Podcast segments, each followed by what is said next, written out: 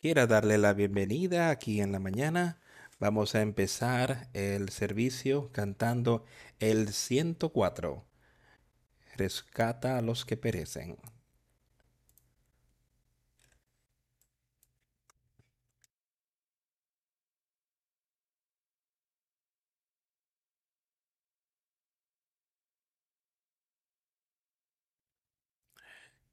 Rescata a los que perecen. Cuida de los que mueren. Arránquenlos en piedad, arránquenlos del pecado y la tumba. Orad sin cesar por ellos y suplíquenles gentilmente. Cuéntenles de Jesús, el poderoso para salvar. Rescata a los que perecen. Cuida por los que mueren. Jesús es misericordioso. Jesús salvará. Aunque ellos no le escuchan, Él sigue esperando, esperando que el Hijo penitente le reciba. Orad sin cesar por ellos, orar con ellos, suplíquenle gentilmente, Él los perdonarán, si tan solo ellos creen.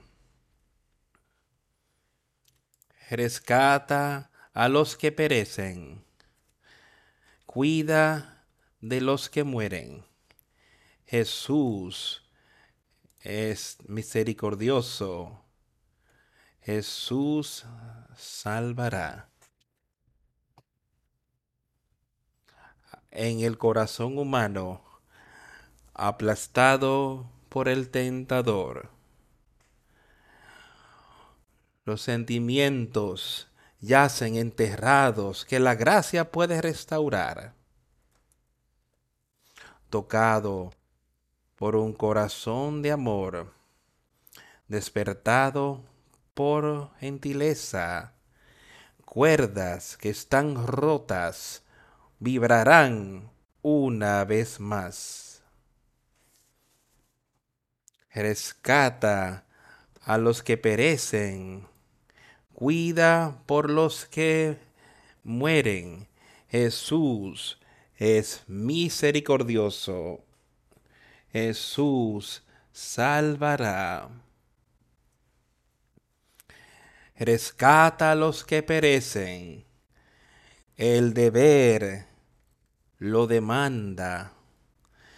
Fortaleza por tu labor el Señor proveerá.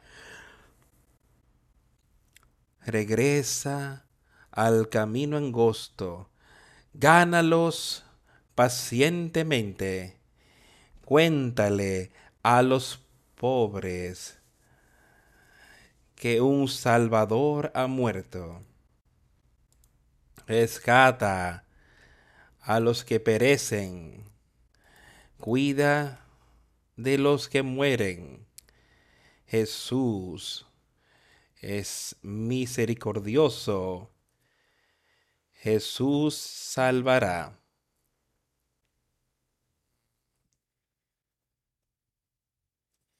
El coro de, este, de esta canción rescata a los que perecen, cuida por los que mueren. Jesús es misericordioso, Jesús salvará. Palabras verdaderas no podrían ser más veraces. Y lo que él ha pedido y lo que la sangre de Jesucristo ha hecho y hará por todos nosotros, todos los que le buscan. Rescata a los que perecen, de eso es lo que sangrará y cuidará de aquellos que mueren espiritualmente, los levantará, los hará vivos espiritualmente. Jesús es misericordioso. Jesús salvará. Tengamos eso pendiente, esto siempre primero en lo que vemos esto hoy, lo que vemos todos los días, que Jesús salvará. Por eso fue que Él vino aquí a la tierra. Él dijo, yo no vine aquí para condenarles, yo vine aquí para salvarles. Porque ya estábamos condenados, ya estábamos perdidos. Pero Él venció al mundo. Él venció todas las cosas por ti y por mí. Y a Él hacer eso, podemos vencer. Entonces pongamos nuestra fe y confianza en Él esta mañana y recordemos que hoy es un día especial en nuestro país en el cual honramos a las madres y eso es un gran honor de ser una madre. Si el Señor te ha bendecido de esa manera, es un gran honor y es una manera en la que entonces puedes vivir a la manera que tú quieres que Él viva y que críes eso en la justicia, amonestación, así como otros lo han hecho, como es registrado en esta palabra, en este libro, de cómo el mundo debería vivir, cómo la madre debería ser. Y estemos buscando de esa manera no a la manera del hombre. Y vemos con demasiada frecuencia en nuestro tiempo aquí en la tierra que las madres no quieren cuidar de sus, por si no quieren ser madres. En muchas instancias el niño es matado antes de nacer aquí en la tierra. Y aún después de esto, hay tantos casos en la tierra hoy en los cuales las madres no cuidaron de los niños. Están demasiado interesadas en las cosas de este mundo, en la concupiscencia de entretener sus cuerpos y su mente en vez de cuidar de un niño. Ya todos aquellos aquí, cuando miro alrededor, han tenido una oportunidad tan maravillosa Muchos tuvieron padres que los cuidaron de ustedes, madres amorosas que se encargaran de que tuviesen comidas para comer, un lugar para vivir, un padre que ayude a apoyar en todas esas cosas, la madre para enseñarles de cómo han de vivir su vida. Estas son cosas que no deberíamos dar por sentado sino que alabemos al Señor que Él nos ha dado eso a nosotros y utilicémoslo para su honor y para su gloria en cualquier manera en la que podemos ayudar a otros a vivir esa vida y de entrenarlos, de criarlos, de para ayudarlos para que sepan más de Jesucristo y lo que Él ha hecho aquí en la tierra y lo que Él continuará haciendo hasta que regrese tengamos estas cosas pendientes. Ustedes, madres presentes, les aplaudo. Y las veo como alguien que es el ancla del hogar en muchos casos. Y continuemos haciendo eso, continuemos siendo ese, ancla cuando con el Padre. Él es el eje del hogar. Y Cristo, Dios es la cabeza. Cristo es la cabeza de la iglesia. Y la madre y el padre deben de trabajar juntos. El padre encargándose de la familia. Estas son las cosas que están escritas en su palabra, en su libro, de cómo Él quiere que una familia opere entonces su familia aquí en la tierra, siendo parte de esa verdadera iglesia de Cristo, esa iglesia espiritual de Cristo, que Dios el Padre es sobre todo, entonces Jesucristo, entonces el Padre aquí en la tierra y la madre y los hijos, todos obrando de conformidad como Él ha dado sus leyes aquí hoy, como Él quiere que vivamos nuestras vidas. Y me parece que en esta mañana leeremos algo en algunos lugares de las escrituras. Quiero leer en Proverbios también para empezar.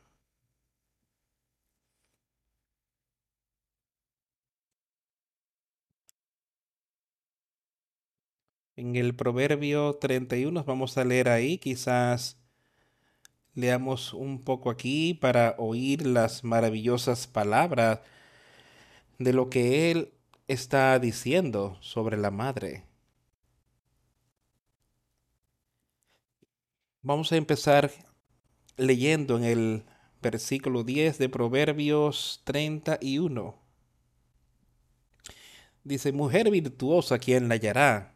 porque su estima sobrepasa largamente a las de las piedras preciosas. El corazón de su marido está en ella confiado y no carecerá de ganancias. Le da ella bien y no mal todos los días de su vida. Y esto es lo que yo quiero que todos nos tengamos a pensar aquí, ustedes jovencitas, madres jóvenes, las de más edad, la edad que tengan, que vivan una vida virtuosa y justa. Y la única manera en la que ustedes pueden hacer eso es poniendo su fe y confianza en su Cristo, teniendo ese nuevo espíritu en ustedes para que así puedan hacer estas cosas. Le da ella bien y no mal todos los días de su vida de vivir conforme a convivir junto a sus esposos en unidad. Busca lana y lino y con voluntad trabaja con sus manos. Es como nave de mercader, trae su pan de lejos. Se levanta aún de noche y da comida a su familia y ración a sus criadas.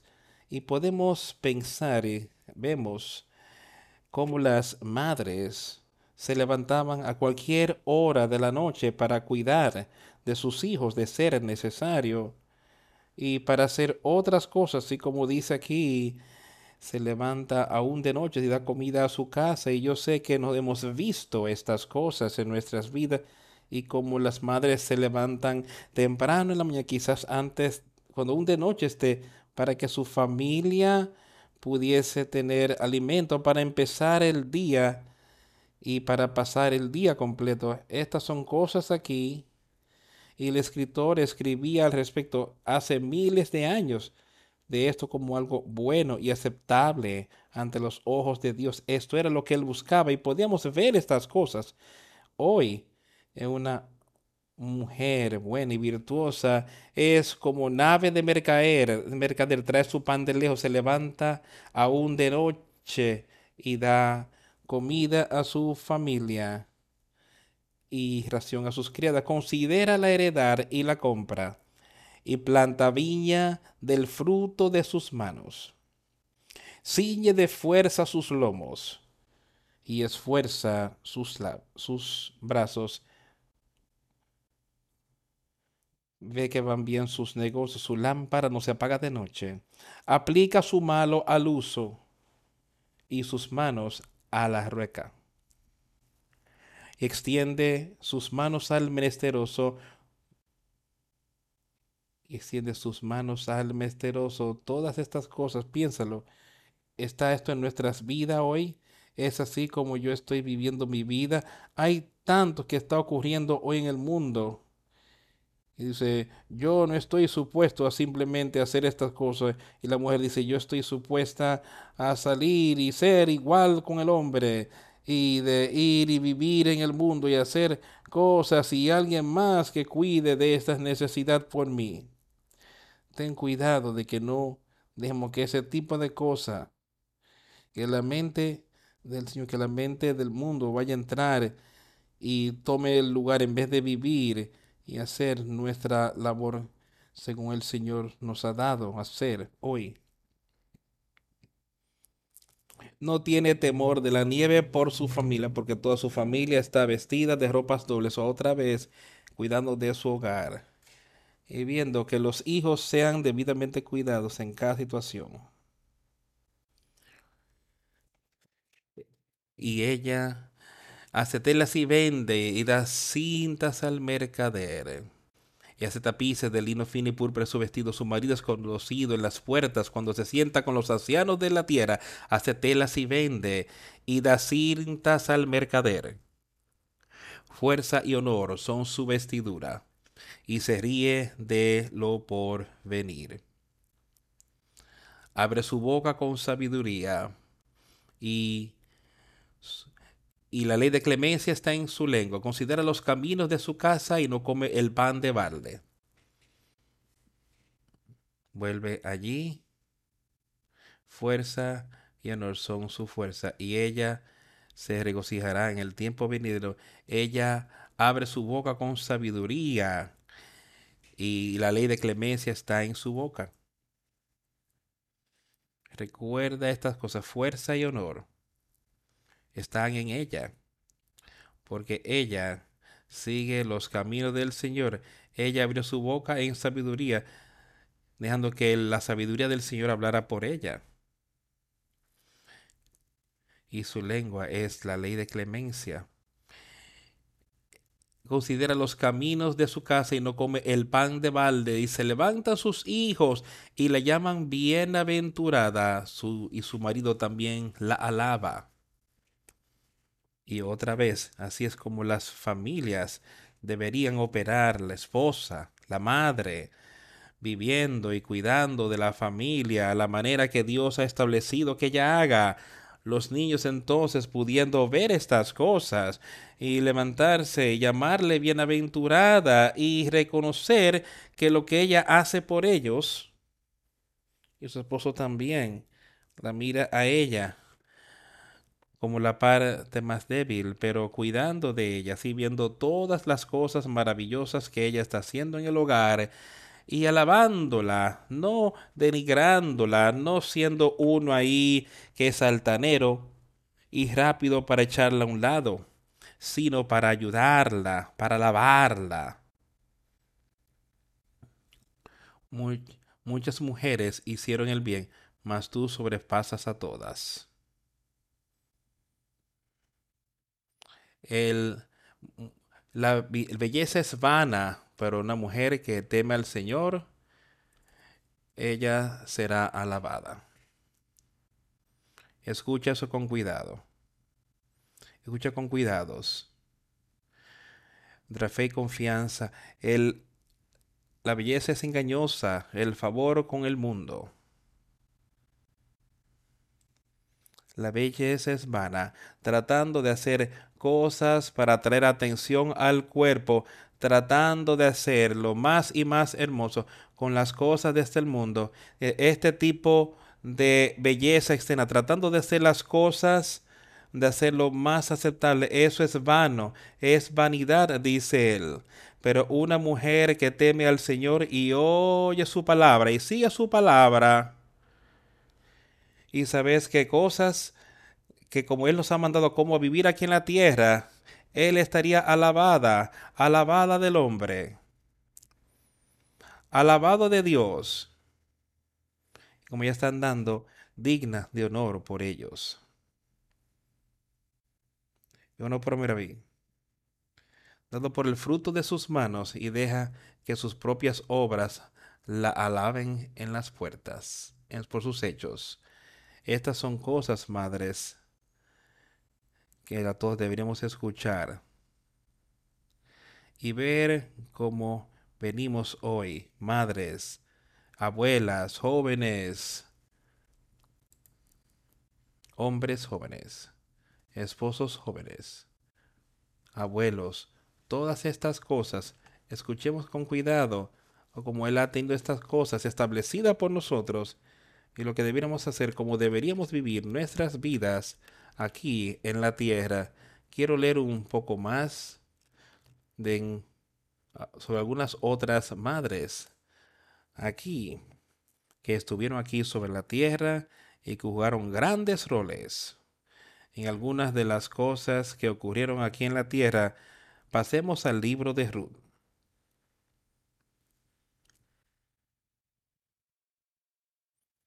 Y leeremos unos pocos versículos aquí, unos pocos lugares aquí. Pero en ese primer capítulo Empecemos el visible, pero todo lo que tomo aquí, ese tipo de hombre y su esposa y sus dos hijos, y Abimelech y Noemí, su esposa, y sus dos hijos. Había gran hambre en la tierra y decidieron ir a otro país. Y cuando estaban allí, no fue mucho tiempo que el hombre murió. Sus dos hijos tomaron esposa ahí entre las moabitas. Y no fue por mucho tiempo que ambos murieron. Ahora estaba en Melefae, en una tierra extranjera con dos mujeres extranjeras. Pero son algunas de las cosas que ocurrieron hacer, que gustaría que leyera.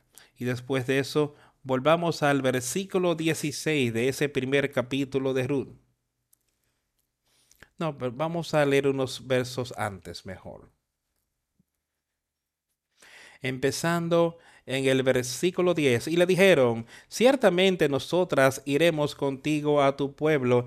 Ella decía que iba a recordar e iba a decirle a sus hijas que volverían a sus familias allí y ella volvería. Y le dijeron, ciertamente nosotras iremos contigo a tu pueblo. Y Noemí respondió, volveos, hijas mías, ¿para qué habéis de ir conmigo? ¿Tengo yo más hijos en el vientre? que puedan ser vuestros maridos. Volveos, hijas míos, e idos, porque yo ya soy vieja para tener marido, y aunque dijese esperanza tengo, y esta noche estuviese con marido, y aun diese a luz hijos, ¿habías vosotras de esperarlos hasta que fuesen grandes? ¿Habíais de quedaros sin casar por amor a ellos?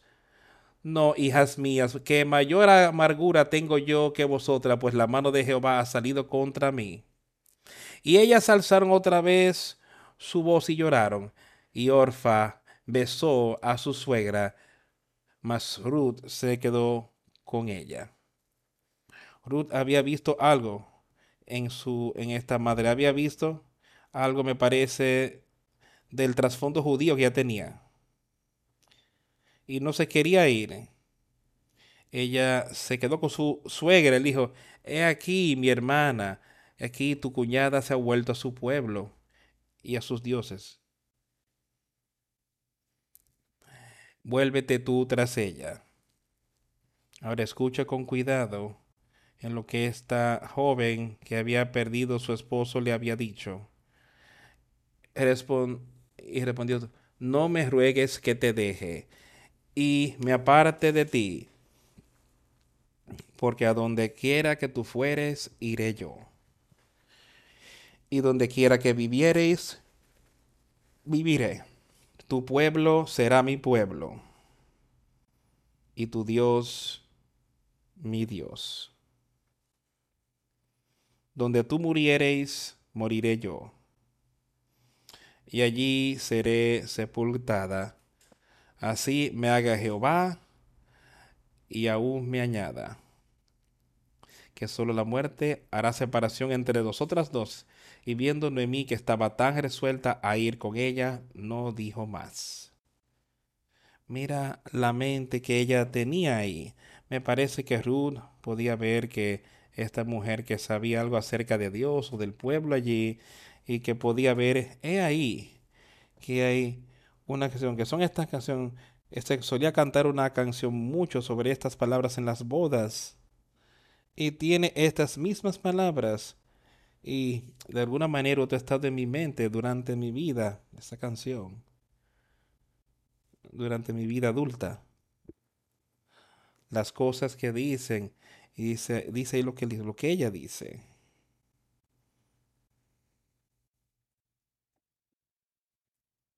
A donde tú vas, yo iré. Y a donde tú te hospedes, yo me hospedaré. Tu pueblo será mi pueblo y tu Dios será mi Dios. Esas son palabras hermosas para mí y eso es lo que tenemos que mantener en nuestras mentes de cómo debemos de vivir nuestra vida andando de la mano con Jesucristo. Y si lo hacemos de esta manera, si un matrimonio empieza con esa mentalidad y mantienen eso durante la vida, esa madre y ese padre habrá una buena vida, una buena familia. Los niños serán criados debidamente. A donde quiera que vayas, yo iré. Donde quiera que vives, yo viviré. Tu pueblo será mi pueblo y tu Dios será mi Dios. Donde tú muriereis, moriré yo. Y allí seré sepultada. Así me haga Jehová y aún me añada que solo la muerte y la separación entre nosotras y así debe ser hoy en una familia. Que hasta donde la muerte os separe.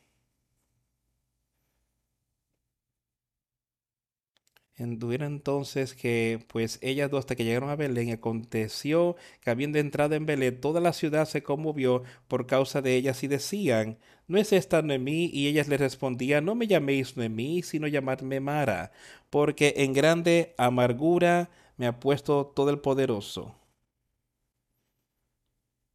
Yo salí, yo salí lleno y el Señor me trajo otra vez vacío. Y mientras me llaman Naomi, viendo el Señor, había dando testimonio contra mí y el Todopoderoso me afligió. Entonces Noemí regresó y Ruth, la moabita, sus nuera con ella, volvió de los campos de Moab y llegaron a Belén al comienzo de la siega de la cebada. Y puedes seguir leyendo allí y es una historia hermosa si nunca habías leído Ruth, hay una historia hermosa sobre lo que ocurre, sobre cómo, cómo esta joven Ruth se quedaría para servir con ella, para servir a su suegra. Ella no volvió como su nuera para servir a los dioses de su pueblo. Ella había aprendido sobre un nuevo Dios y ella quería proceder de esa manera. Y ella fue ahí. Entonces, mientras Dios, como quería que ella fuera, ella fue hallada por un hombre piadoso.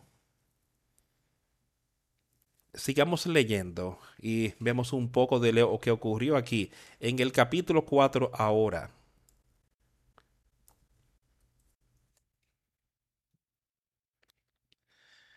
Y él fue, y vos era su nombre, y fue e hizo conforme a la ley aquel día. Que pudiesen redimir la propiedad de Noemí. Y Ruth fue aquella que vino con ellos. Y cuando él redimió esas cosas, pudo de tomarla como su esposa. Y empezando aquí en el versículo 11, capítulo 4.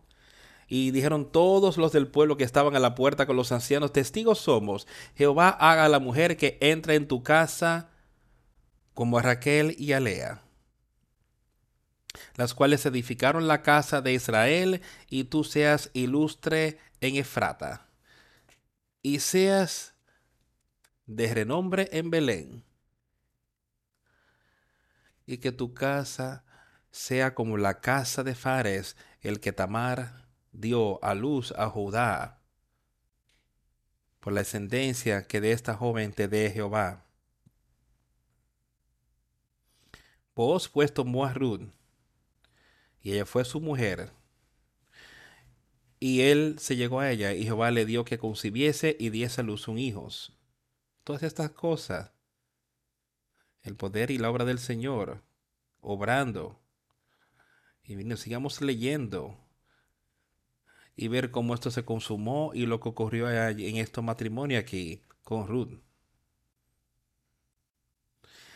Y la mujer le dieron a Naomi, bendito, loado sea Jehová, que hizo que no te faltase hoy pariente, cuyo nombre será celebrado en Israel, el cual será restaurador de tu alma y sustentará tu vejez. Pues tu nuera que te ama lo ha dado a luz y ella es de mayor, más valor que para ti que siete hijos. Y tomando Noemí el hijo, lo puso en su regazo y fue su haya. Le dieron y le dieron nombre las vecinas, diciendo, le ha nacido un hijo a Noemí. Y ya lo llamaron Obed. Este es el padre de Isaí, padre de David. El linaje de David. Empezando de esta manera. Ve cómo Dios se encarga. Y de David vino Jesucristo. De ese mismo linaje. Estas son las generaciones de Fares. Fares engendró a Esrón. Esrón engendró a Ram y Ram engendró a Minadab. Aminadab engendró a Nazón y Nazón engendró a Salmón. Salmón engendró a Booz y Booz engendró a Obed. Obed engendró a Isaí y Isaí engendró a David. Y todos sabemos que siervo fue David. Jesucristo dijo que él fue un hombre conforme a su corazón. Escribió muchas, muchos de los salmos que leemos ocasionalmente y podemos ver cómo este hombre era un hombre justo. Él cometió muchos errores, errores muy malos, pero él pudo detener perdón por estas cosas y él continuó, me parece, yo sé que él alcanzó la victoria con Dios. Y hay otras cosas aquí, otras mujeres que jugaron una, un gran rol también en la obra de Dios. Aquí, y aquí en el siguiente libro de Samuel, sigamos leyendo sobre algunas cosas que ocurrieron en ese primer capítulo de Samuel. Y como había una mujer allí, de cómo ella oraba y como Dios estaba obrando en ella y produjo un hombre que fue un poderoso profeta aquí en la tierra. Leamos algo aquí, empezando, empezaremos aquí.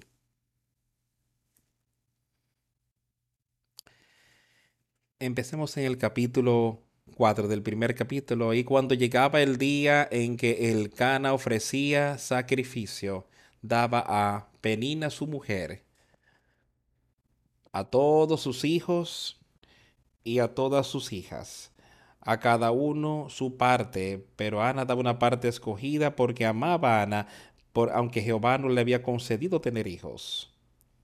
Y su rival la irritaba, enojándola y estriceciéndola porque Jehová no le había concedido tener hijos.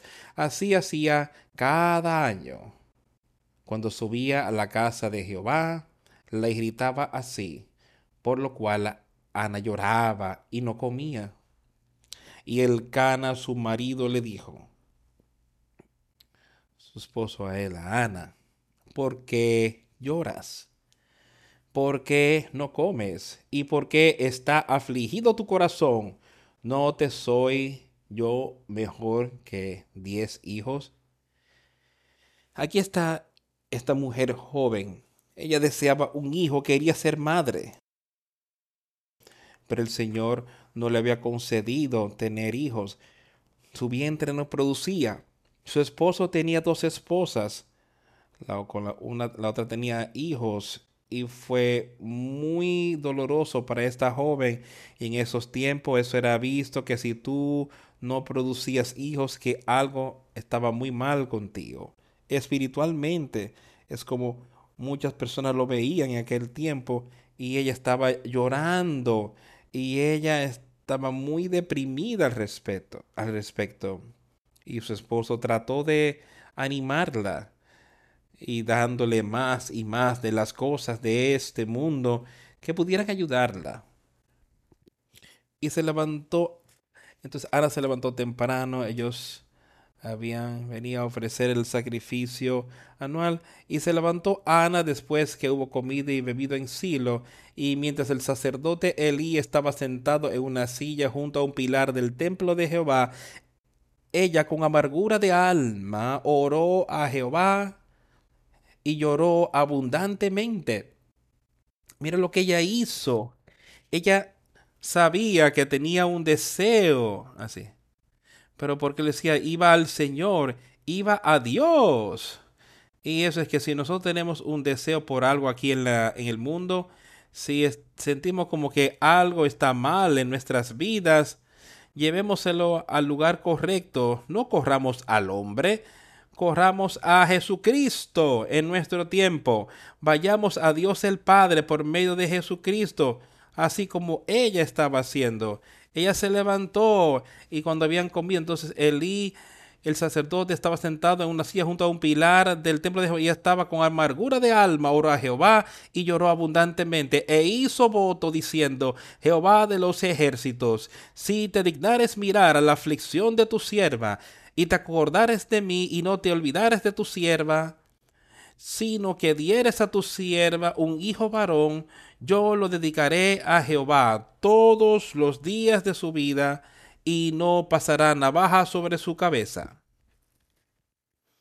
Y aconteció que cuando ya continuaba orando antes del Señor de que Elí marcó su boca, aquí estaba esta mujer en gran tristeza, orando allí en el templo, orando allí, y Elí el profeta estaba y podía verla. Y ella habló, y solo sus labios se movían. Ella estaba hablando consigo misma, y Elí le dijo a ella, ¿Cuánto tiempo estarás?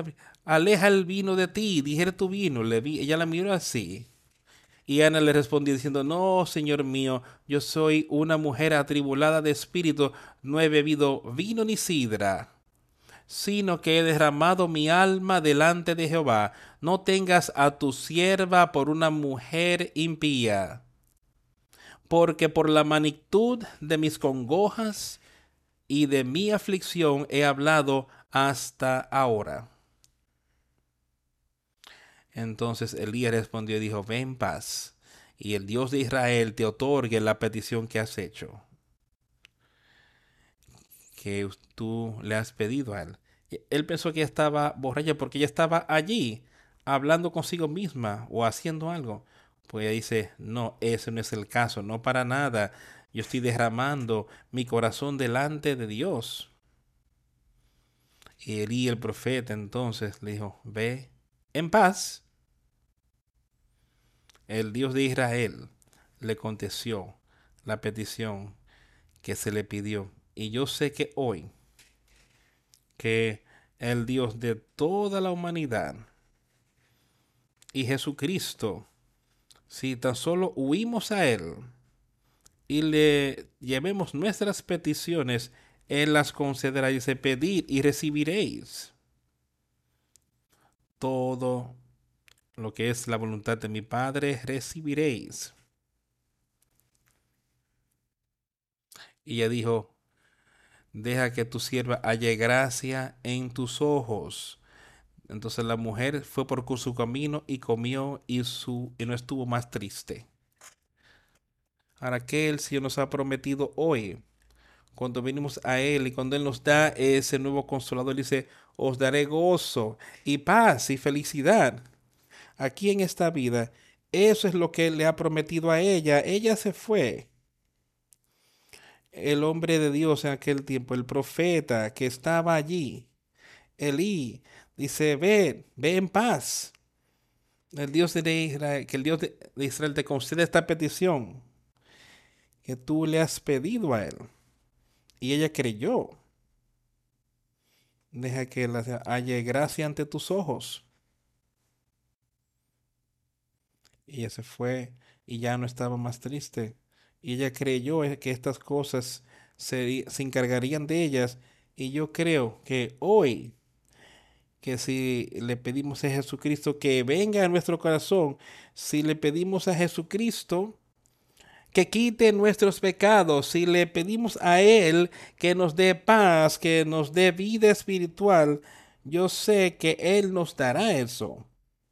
Y entonces le conoceremos y podremos ser parte de su reino aquí en la tierra hoy. Y levantándose de mañana adoraron delante de Jehová y volvieron y fueron a su casa en Ramá. Y el Cana se llegó a Ana su mujer y Jehová se acordó de ella. Aconteció que al cumplirse el tiempo, después de haber concebido Ana, dio a luz un hijo y le puso por nombre Samuel, diciendo por cuando lo pedía Jehová. Después subió el varón Elcana con toda su familia para ofrecer a Jehová el sacrificio acostumbrado y su voto. Para Dios había hecho lo que ella había pedido, que Dios le había dado a ella ese hijo, y que si me das ese hijo, yo te lo devolveré. Que él entonces pueda vivir y obrar en tu obra por el resto de su vida. Eso tomó mucho coraje, se necesitó mucho coraje. Y cuando ese niño nació, quiero que tú escuches y veas lo que ella hizo y cómo ella continuó con el voto que ella había hecho, que ella le daría a él, ese, le devolvería ese niño. Y subieron cada año para ofrecer a Jehová el sacrificio acostumbrado, pero Ana no subió. Sino dijo a su marido, yo no subiré hasta que el niño sea destetado para que lo lleve y sea presentado delante de Jehová y se quede allá para siempre. Alcana le dijo a ella, el que Alcana, su esposo, le dijo a ella, haz lo que te parezca bien, quédate hasta que lo destetes, solamente que cumpla Jehová su palabra. Y se quedó la mujer y querió a su hijo hasta que lo destetó. Después que él hubo destetado, lo llevó consigo los tres becerros, un efa de harina y una vasija de vino, y lo trajo a la casa de Jehová en Silo, y el niño era pequeño. Y matando el becerro, trajeron el niño Elí. Y ella dijo, oh Señor mío, vive a tu alma, Señor mío, yo soy aquella mujer que estuvo aquí junto a ti, orando Jehová. Porque este niño oro y el Señor Jehová me ha dado, concedido mi petición que yo le había pedido, y por tanto también yo se lo he dedicado al Señor, siempre todos los días que viva, será de Jehová. Y adoró allí a Jehová. Y este próximo capítulo aquí, quiero que escuches lo que esta madre quería decir. Ella continuó con su voto y Ana oró y dijo, mi corazón se regocija en el Señor. Mi poder se exalta en Jehová. Mi boca se ensanchó sobre mis enemigos. Por cuanto me alegré en tu salvación. Y podemos regocijarnos en la salvación y en nuestro corazón puede eh, ser sobre nuestra, nuestra vida, puede ser entregada a enemigos de Satanás y tan solo hacemos como ella le oró al Señor. Ahora aquí estaba ella orándole a él, perdonando, dándole todo el honor y toda la honra por lo que él había hecho por ella, dándole a ella ese y ahora ella le estaba dando a él. Ella dijo, él devolviéndomelo todos los vidas, días de su vida, el poder caminar en la casa del Señor. No hay ninguno más santo que el Señor, santo como el Señor. Porque no hay santo como no hay ninguno fuera de ti, porque no hay refugio, y no hay refugio como el Dios nuestro. Es así con nuestros madres y padres que no hay nadie más santo como Dios, nadie más san, santo como Jesús. Y no hay nada en este mundo que pueda compararse a lo que ellos son. Ellos son la, la roca de nuestra salvación. No multipliques palabras de grandeza altanería. Cesen las palabras arrogantes de vuestra boca, porque el Dios de todo saber es Jehová, y a Él toca el pesar las acciones. Y esto debe ser hoy en nuestras vidas. No hables más tanto, de manera tan orgullosa.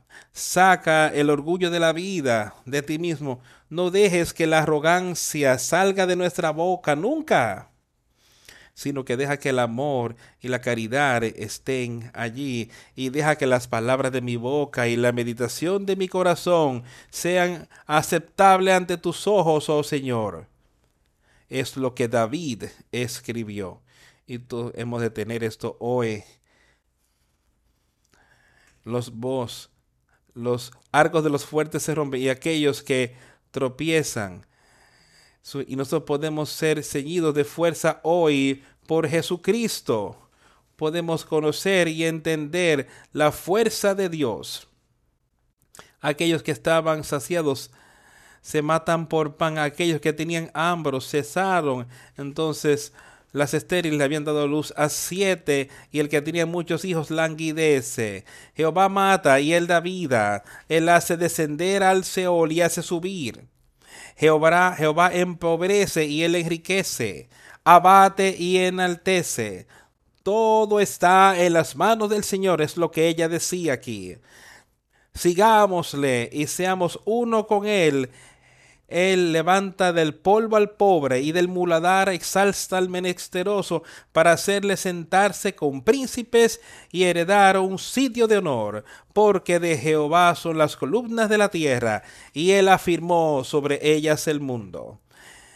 Todo de él, cada cosa fue hecha por él y todo está bajo su control. Él lo tiene bajo su control hoy. Él dejará que el hombre vaya a lo que él quiera hacer pero Jehová lo agrupará todo.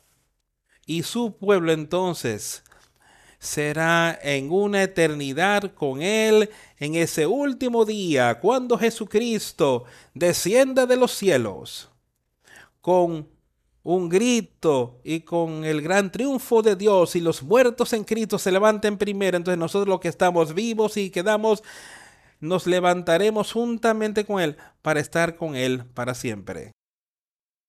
Jesucristo está ahí hoy a la derecha de Dios el Padre, mediando por ti y para mí. Él es el pilar de la tierra. Los pilares de la tierra son de Jehová y Él ha establecido el mundo sobre ellos. Él guarda los pies de sus santos, mas los impíos perecen en tinieblas, porque nadie será fuerte por su propia fuerza delante de, y nosotros no podemos prevalecer aquí en la tierra por nuestra propia manera. Solamente por Jesucristo hoy es que podemos prevalecer sobre Satanás, pero por nuestra propia fortaleza ningún hombre prevalecerá. Delante de Jehová serán quebrantados sus adversarios, y sobre ellos tronará desde los cielos. Jehová juzgará los confines de la tierra, dará poder a su rey, y exaltará el poderío de su ungido, y el Cana se volvió a su casa en Ramá, y el niño ministraba a Jehová delante del sacerdote Eli. Dejó ese niño, apenas un niño pequeño, con el sacerdote en de aquel tiempo. Lo dejó ahí y lo dejó volvió a su casa. Entonces ese joven, ese niño, ministraba al Señor ante Eli. Él estaba hablando y así seguía diciendo, y si no conoces mucho sobre Samuel, lee eso.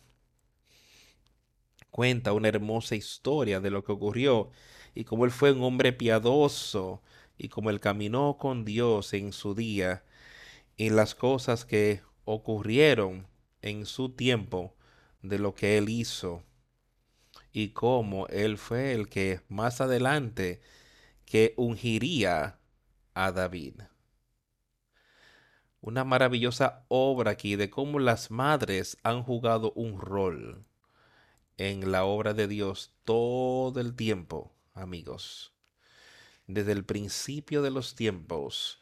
Él creó varón y hembra, creó un hombre, un esposo y una esposa y una madre.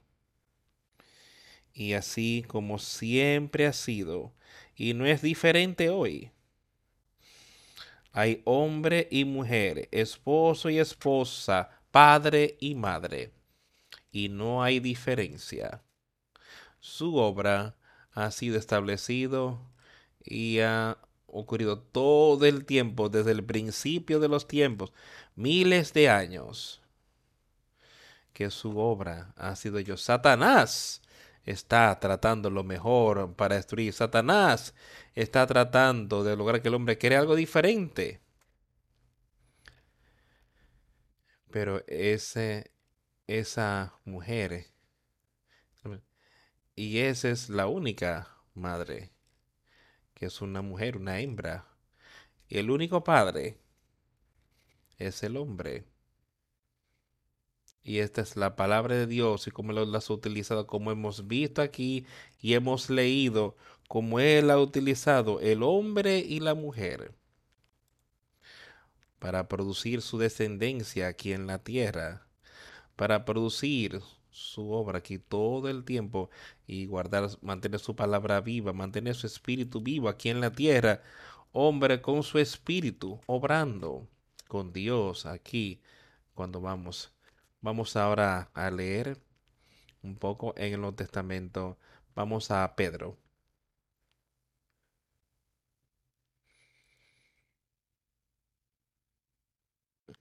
Vamos a leer un poco en Primera de Pedro.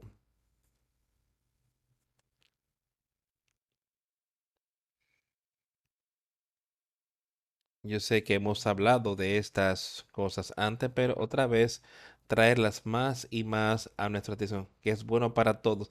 Ese es el primera de Pedro capítulo 3, hablando de esposas, madres, esposos, todas estas cosas atadas de la mano. Pero en este tiempo pensemos en madres, pensemos en cómo deberíamos vivir. En nuestra fe y confianza de igual, asimismo vosotras mujeres, estad sujetas a vuestros maridos, para que también lo que nos creen la palabra sean ganados sin palabra por la conducta de sus esposas. La madre, la esposa, viviendo y estableciendo el ejemplo correcto delante de otros, ahí como ya tienes un esposo incrédulo, que así él pueda ser ganado por su conversación, por su vida. Dice, que su, que su atavío no hacia el externo de peinados ostentosos, pero salte el versículo segundo, considerando vuestra conducta casta y respetuosa. Vuestro atavío no sea el externo de peinados ostentosos, de adornos, de hornos, de oro de vestidos lujosos. No deja que eso sea lo que nos mueva hoy. No dejes que eso sea lo que sea tan importante para ti. Que, que ese adorno externo del cuerpo, llevarlo hasta el punto de llevarnos trae atención. Él no está advirtiendo estas cosas y está diciéndole a las madres y padres y esposas. Pero parecería que siempre ha habido más de esto en ese género femenino. Y por eso el que él está advirtiendo aquí, vuestro atavío no sea el externo de peinados ostentosos, de adornos de oro o de vestidos lujosos sino el interno es del corazón. Ahora, no te preocupes tanto sobre esta parte externa. Sí, deberíamos mantener la parte externa donde se ve bien. Debemos mantenerla limpia. Y no deberíamos salir y viéndonos muy mal y todo este tipo de cosas. Pero esto es lo que realmente necesitas hacer más que sea el, interno, el del corazón, en el incorruptible ornato de un espíritu afable y apacible. O sea, incorruptible ornato de un espíritu afable y apacible que es de grande estima delante de Dios. quiero que escuches eso con cuidado. Y eso no es solamente para mujeres, para cada uno de nosotros, hombres, mujeres, varones, hembras, todos, personas jóvenes, personas mayores, quien sea, escuchemos con cuidado lo que está diciendo. No tratemos de emular al mundo, sino que hagamos todo lo que podamos para dejar que nuestra vida y la manera que nos conducimos emule una persona piadosa. No tratando de hacer un espectáculo, no tratando de hacer que las personas piensen, oh, mira a tal persona, mira cuán sencillos son y todo esto. Eso es de lo que yo estoy hablando aquí. Yo estoy hablando es de esto. Así como él dijo, que sea el adorno interno, el del corazón. Y ese es un estilo de vida diferente. Ese espíritu justo en el corazón será un estilo de vida diferente de lo que tú eras antes. Y te alejará de las cosas de las que Él está hablando allí, adornando este cuerpo en todo tipo de cosas. De manera que podemos atraerle atención y eso puede ser varón, hembra, lo que fuese. Pero que es el hombre interno del corazón, que es el hombre interno del corazón, es lo más importante que podemos tener y es lo que no es incorruptible. ¿Y qué es lo incorruptible? El Espíritu de Dios. Ahora dejemos que eso sea lo que esté tan que brille en nuestra vida y que ahora hemos cambiado nuestra vida y que es un nuevo estilo de vida que estamos siguiendo. El ornamento, ornato de espíritu afable y apacible. ¿De qué está, qué está hablando? no teniendo un tono arrogante, una voz arrogante saliendo de nuestra boca. Eso fue eso fue lo que Ana estaba, por lo que Ana estaba orando hace unos miles de años. Aquí el cielo, aquí Pedro, diciéndole a la gente, no seamos corruptibles en nuestra vida. El espíritu, afable y apacible dentro de nosotros, que es ante los ojos de Dios de gran estima delante. Ahora, ¿qué estamos buscando hoy? Estamos procurando tener gran admiración de Dios, de que tú entres a mi reino. Tú, mi siervo, has hecho bien. Eso es lo que queremos oír cuando llegue ese momento. Mira cómo he adornado este cuerpo. Mira lo que yo para hacerlo parecer como una persona mundana. Mira esos, mira lugares a donde yo he dicho que me hace ver como una persona mundana en vez de un hijo de Dios porque de esta manera, porque así también se ataviaba en otro pie aquellas santas mujeres que esperaban en Dios estando sujetas a sus maridos. Y yo creo que esas mujeres de las que hemos leído hoy, yo creo que eso es lo, ese era el adorno de ellas, con ese espíritu afable y apacible y solo siguiendo lo que Dios les pedía que hicieran en su tiempo estando sujetas a sus maridos. Como Sara obedecía a Abraham llamándole Señor, de la cual vosotras habéis venido a ser hijas, si hacéis el bien sin temer ninguna amenaza, vosotros maridos igualmente vivir con ellas sabiamente, dando honor a la mujer como a vaso más frágil y como a coherederas de la gracia de la vida, para que vuestras oraciones no tengan estorbo. Escucha eso con cuidado. Esposos, madres, esposas, madres, igualmente marido, vivir con ella sabiamente. Ahora, ¿qué tipo de conocimiento es el que están diciendo aquí? Él está hablando de conocimiento espiritual de Dios, dando honra a la esposa, dando honra a la madre. Aquel que ha traído a tus hijos aquí en la tierra. El que está cuidando de ese hijo, alimentándole, dando honra a la esposa como el vaso más frágil. Y el varón debe tomar la parte fuerte de ese matrimonio, esa familia, y él debe apoyarla, protegerla, darles las cosas que ella necesita. Pero entonces dice ahí, y como a coherederas de la gracia de la vida, coherederos, amigos, esposos y esposas, ¿están ustedes juntos espiritualmente? Eso es lo que Él les está diciendo.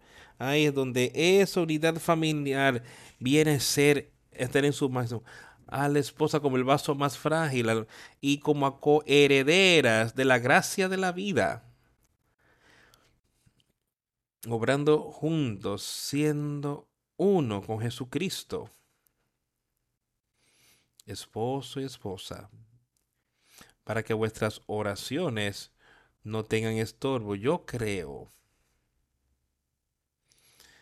que Ana y Elcana, yo creo que eran uno en Dios. Yo creo que ellos vivían de esta manera. Y sus oraciones no tuvieron estorbo. Y entonces a Samuel y Samuel hizo una obra maravillosa aquí en la tierra. Recordemos finalmente, finalmente sed todos de un mismo sentir, compasivos, amandos fraternalmente, misericordiosos, amigables o corteses, no devolviendo mal por mal, ni maldición por maldición, sino por el contrario, bendiciendo, sabiendo que fuisteis llamados para que heredaseis bendición, que se llamado en la obra de Jesucristo para heredar una bendición ahí. La bendición de Dios el Padre por Jesucristo. El que quiere amar la vida y ver días buenos, refrene su lengua de mal y sus labios no hablen engaño. Apártese del mal y haga el bien. Busque la paz y sígala.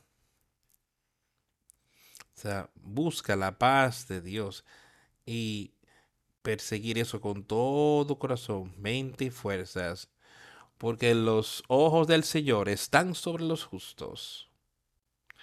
Y eso es lo que me encantaría ver y quiero tener hoy que sus bendiciones sean sobre mí y Él lo será y puede estar sobre cada uno de nosotros si somos justos y andamos en justicia hoy y sus oídos están abiertos a sus oraciones pero el rostro del Señor está contra aquellos que hacen el mal.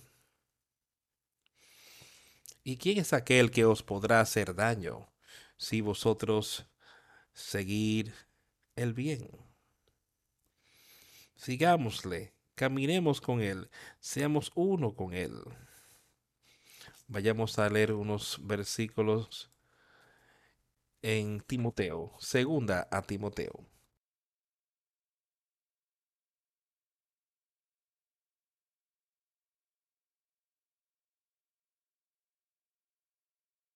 Empecemos en el primer versículo de 2 Timoteo, capítulo 1.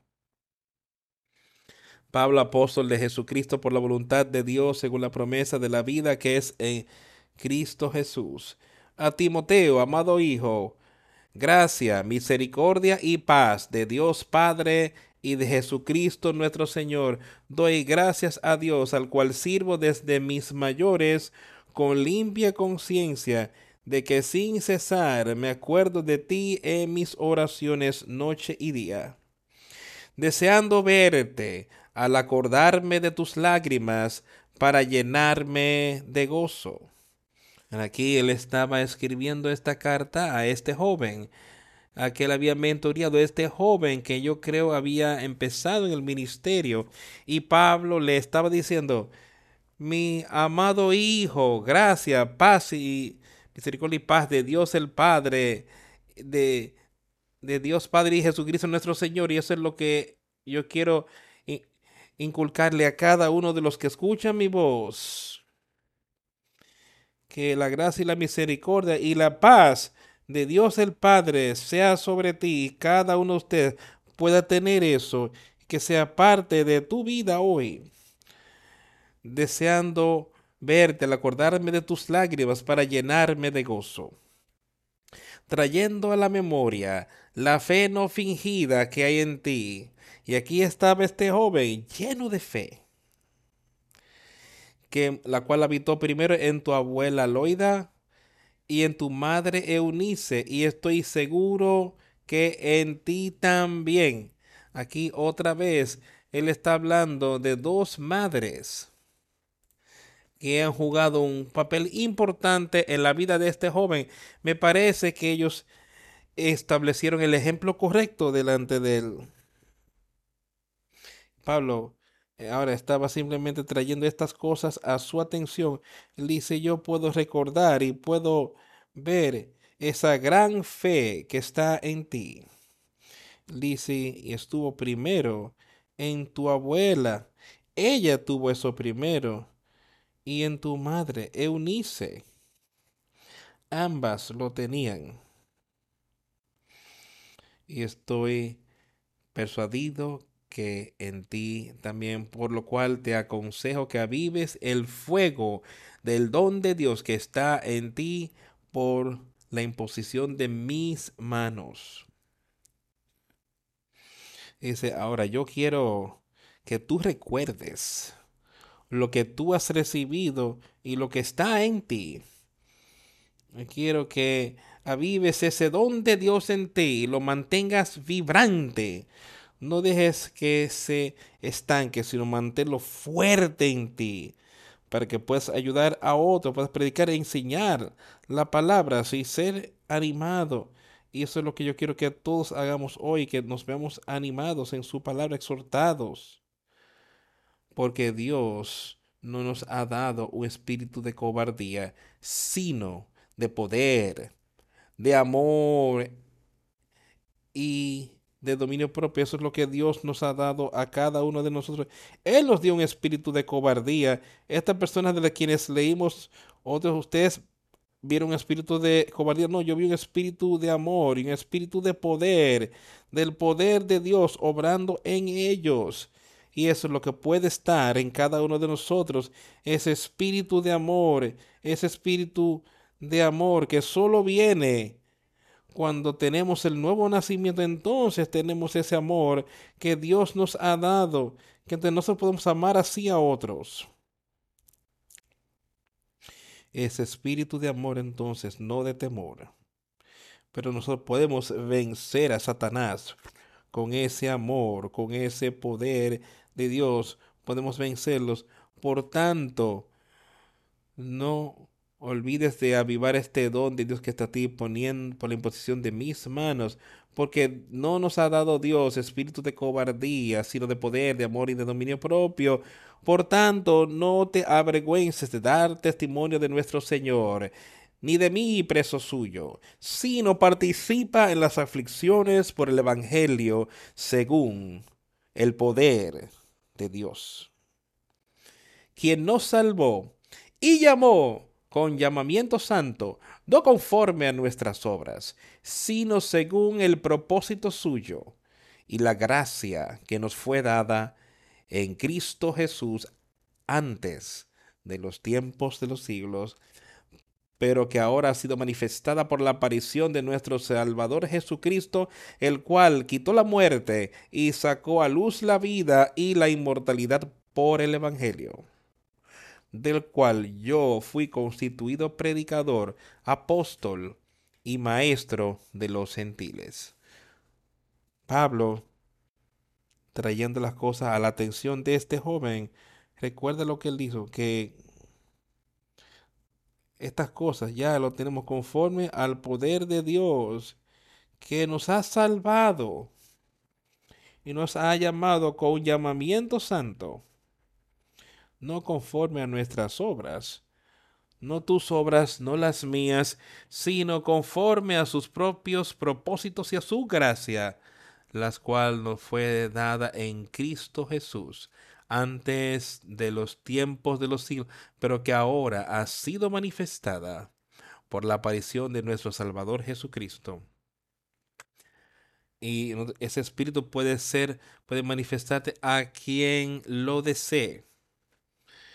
Si vamos a Él y nos arrepentimos de nuestros pecados, ten fe y confianza en Jesucristo, arrepentirnos de nuestros pecados y ser bautizados para la remisión de estos pecados, porque ellos siendo quitados y ahora ha sido manifestada por la aparición de nuestro Salvador Jesucristo, el cual quitó la muerte, la quitó la muerte del infierno eterno por los justos, abolió esa muerte segunda no tendrá poder de lo que está hablando aquí sobre, sobre aquellos a los que Cristo se les apareció y que lo han aceptado y que han producido vida e inmortalidad a la luz por el Evangelio.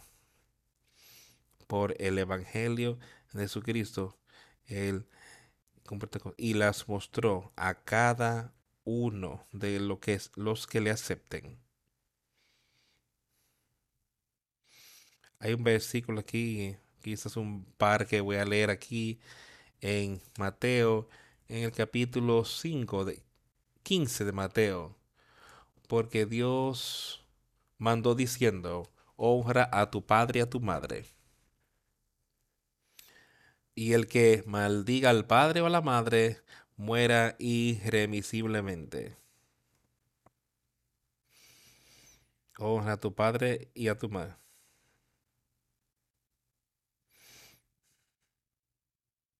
Su mandamiento Esa es una palabra de Jesucristo. Él dice, dice que hay todo tipo de cosas que los hombres van a tratar de decir, bueno, yo no tengo que hacer eso y la gente dice estas cosas hoy, yo no tengo que honrar a mi madre.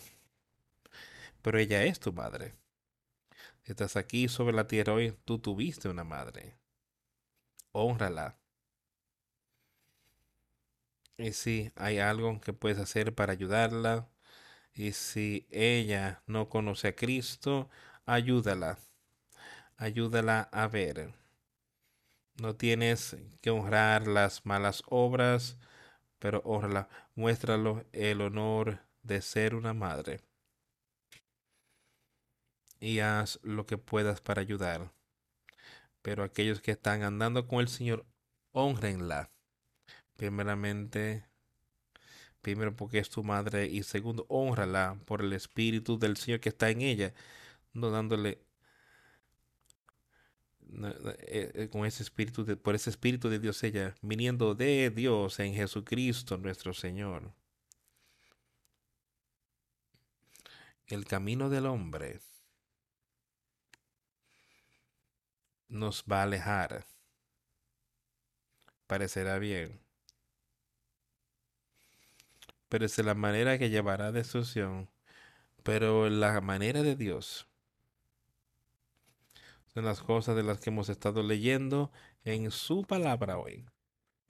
La palabra de Dios. Y nos llevará a la vida eterna.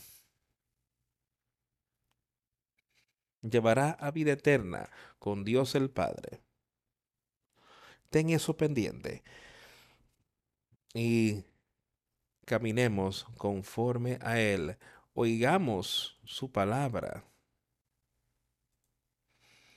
y emulemos a su pueblo, no a la gente del mundo, sino, digamos, yo quiero caminar, quiero andar como él anduvo.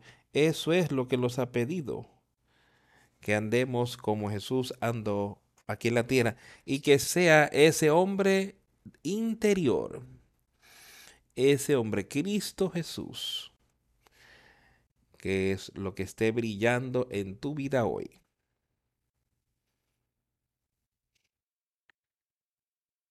Vamos a concluir el servicio cantando el 283, suavemente y tiernamente. Jesús está llamando 283.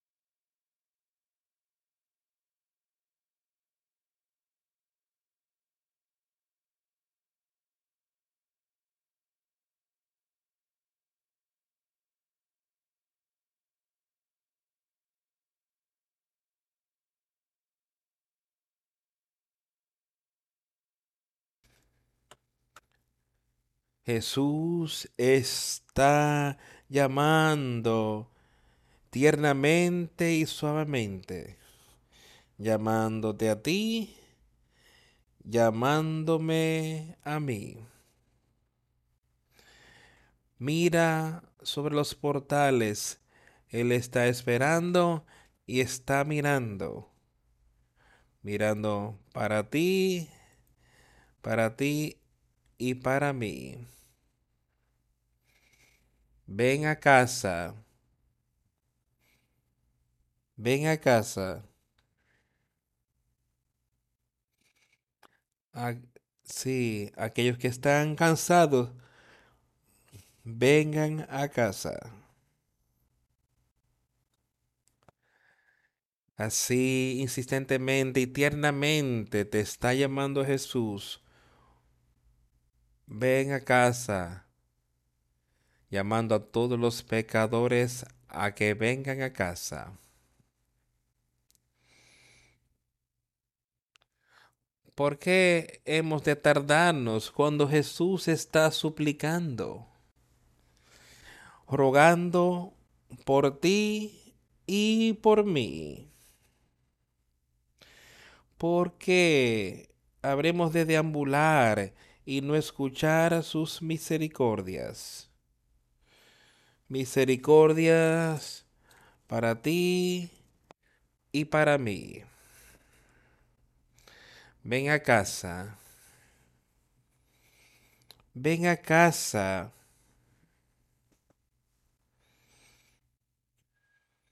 Los que están cansados, vengan a casa. Jesús llama insistentemente y tiernamente,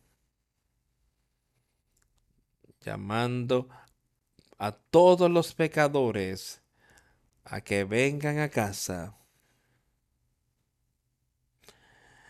El tiempo corre, los momentos pasan, pasando para ti y para mí. Las sombras se juntan, los lechos de muerte vienen vienen por ti y por mí. Ven a casa. Ven a casa. Ah, los que están cansados, vengan a casa. Jesús está llamando insistentemente y tiernamente. Llamando a todos los pecadores a que vuelvan a casa. Oh, el maravilloso amor que Él ha prometido, que ha prometido para ti y para mí. Aunque hemos pecados, Él tiene misericordia y perdón. Perdón para ti y para mí. Ven a casa. Ven a casa.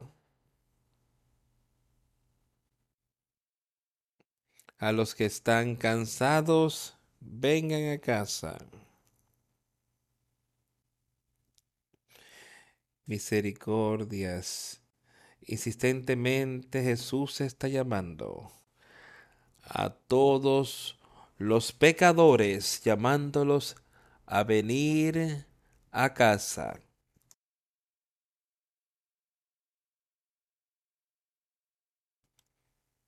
Tengamos, quiero que tengamos esta canción en mente de lo que dice que, ¿por qué habremos de deambular y no escuchamos, no atendemos a sus misericordias?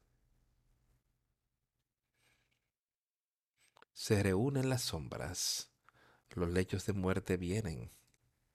Para cada uno de nosotros estas cosas están pasando y pasarán. Ven a casa. Ven a casa. Aquellos que están cansados, vengan a casa. Él está llamando tiernamente hoy. Ven a casa. Oremos. A Dios el Padre, te damos gracias por todo lo que has hecho.